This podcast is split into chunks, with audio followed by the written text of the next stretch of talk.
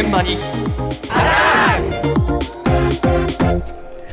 えー、今朝の担当は田中ひとみさんなんですが、気の毒な状況なんですよね。そうなんですよ。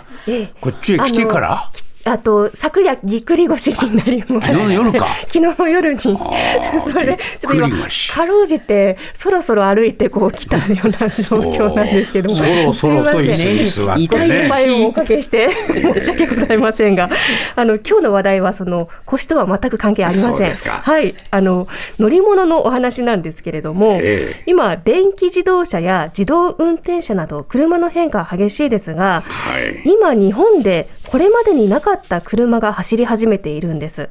それはタイやインドでタクシーとして使われている三輪自動車、トゥクトゥクです。トゥクトゥクご存知ですかね。はい、あの前が一輪、はい、後ろが二輪で、えー、あの形はゴルフカートに似ていますかね。えー、運転手が前に一人乗って、うん、後ろにあの横並びでお客さんが乗れるようになっているタイプの車なんですが、これが日本の国内で広がっているという動きがあるようなんです。そうですか。はい。ということで、どんな使われ方をしているのか。昨年から熱海でトゥクトゥクのレンタルを始めた斉藤俊之さんに伺いました。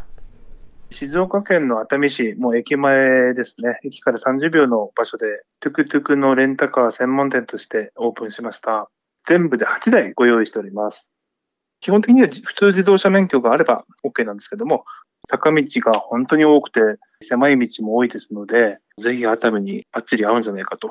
おかげさまで土日祝日なんかはもう事前に予約で埋まってしまうぐらいですね。この間年末年始なんかだと、もう3世代残りを、おじいちゃんがいて、お父さんがいて、孫さんがいて、みたいなご利用もありましたね。お人気だね。そうなんです。あの、去年の10月に熱海駅前にオープンしたトゥクトゥク専門のレンタカー店、トゥックというお店なんですけれども、あの、普通免許オートマ限定で日本では運転することができるそうです。えー、あの、ハンドルはバーハンドルでバイクのように操作するんですが、はい、ヘルメットをかぶる必要もないということです。うん、で、こちらのお店では3人乗りの S サイズの電気自動車から7人乗りの LL サイズのガソリン車まで8台保有していて、えー、料金はですね、3人乗りが2時間で5600円から、うん、7人乗りが2時間で1万1100円からと、まあ、普通のレンタカーよりやや割高かなというような感じなんですけれども、これが今年の6月までも土日祝日の予約が入ってしまっているほど、6月まで入ってるはい、結構街が出るほどの人気だそうなんです。ただどうですかね、これ、トゥクトゥク、タイで乗るからこそいい体験になるんじゃないかなと、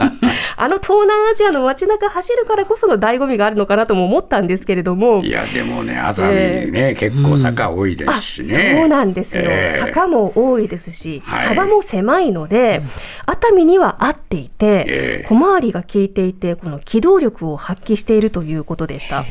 でこうした観光用の使われ方としては熱海のほかにも千葉ですとか沖縄なんかでもトゥクトゥクのレンタルサービスが広がっていて、そうですかはい、もうあの移動もレジャーの一つとして楽しんでいるような、そんな状況がありそうなんですけれども。わかりますよね。そうですね。ただ中にはですね日常の足としてトゥクトゥクを利用している自治体もあったんです。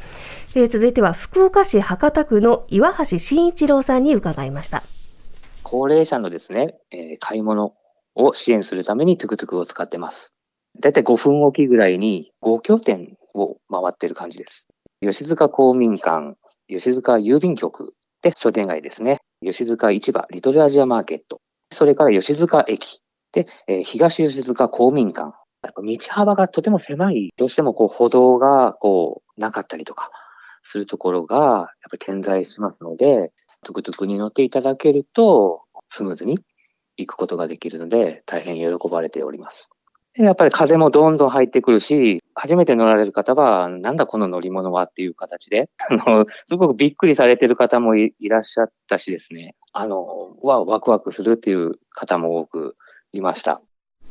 うん、はい、高齢者を乗せて運んでいるということです。えー、あの場所が博多駅から一駅隣にある吉塚商店街なんですけれども、えー、こちらの商店街しばらくあの空き店舗が目立っていたそうなんですが、うん、2年前にリニューアルしたそうなんです。はい、で名前も変えてリトルアジアマーケットという名前にしまして、ああ。のタイとか ミャンマーなどの飲食店をたくさんこう集結させた多国籍な商店街に、はい、生まれ変わったそうなんです。で、そのタイミングで最寄りの JR 吉塚駅からトゥクトゥクによる無料の送迎が始まりまして、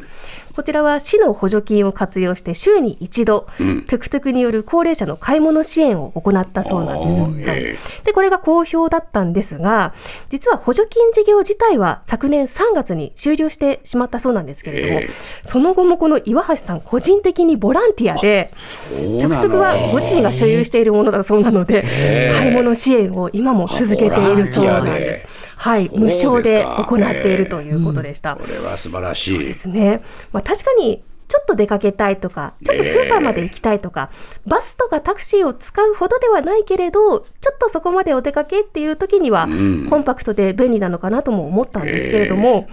ー、このトゥクトゥク人気ですね、調べていくと、個人で所有したいというニーズも一部出てきているようなんです、はいはい、中にはネット通販で数十万円から売り出されているケースもあるようですが、えー、やはりここには注意点もあるようです。ということで昨年10台ほど個人向けに販売したというトゥクトゥクの輸入販売店トゥクトゥクジャパンの中村隆さんに、えー、個人で所有する際の注意点を伺いました。輸入した時に日本で走らせようとすると新車扱いになりますタイで製造された段階で新しいボディとか、まあ、そういったものを部品で組み立てられているので、新車扱いとして走ることができて、車検3年ついてるんですが、例えばメンテナンスしようと思ってエンジンルームを見たりすると、あれ？このエンジンってダイハツのエンジンじゃない ?10 年前とかにあったっていう。まあ、そういったものが日本からタイに流れてるみたいで、でそれが向こうでこう分解洗浄されて、そしてリビルド品という形で、新車扱いという形で輸入されてくるという形になります。なので、自分でま買う前にですね、買ってからじゃなくて買う前に自分でつくつく壊れた時に、また壊れなくてもやっぱ車検で絶対いりますので、2年ごとに。その車検をしてくれる、そういった工場を見つけた方がいいと思います。大手になれば大手になるほどちょっと敬遠されるのかなっていうところはあります。はあ、はい、これは考えとかなきゃいけませんね。そうなんですよね。あの外見、ボディは新品で新車扱いで輸入されたとしても、えー、中を開けてみると、うん、日本の車の中古品がか。なりエンジン含めて使われているそうなので、これをあのディーラーとか工場に持って行っても工事をあの故障の修理を受け付けてくれないところも多いそうなんです。なので、買う前にメンテナンスをちゃんと引き受けてくれる修理工場を見つけておくことが大事とこれ、4人乗りに買うといくらぐらいするものなの？大体4人乗りで160万円結構な値段だもんな。6人乗りで180万円ぐらいというふうにおっしゃってました、ね。はい、まあこれは買う前にみんなね、はい、慎重に、えー、自分のそのこれ整備できないとなるとな。そうですね。大変だもんな、はい、乗り続けられなくなりますからね。ね。気をつけてください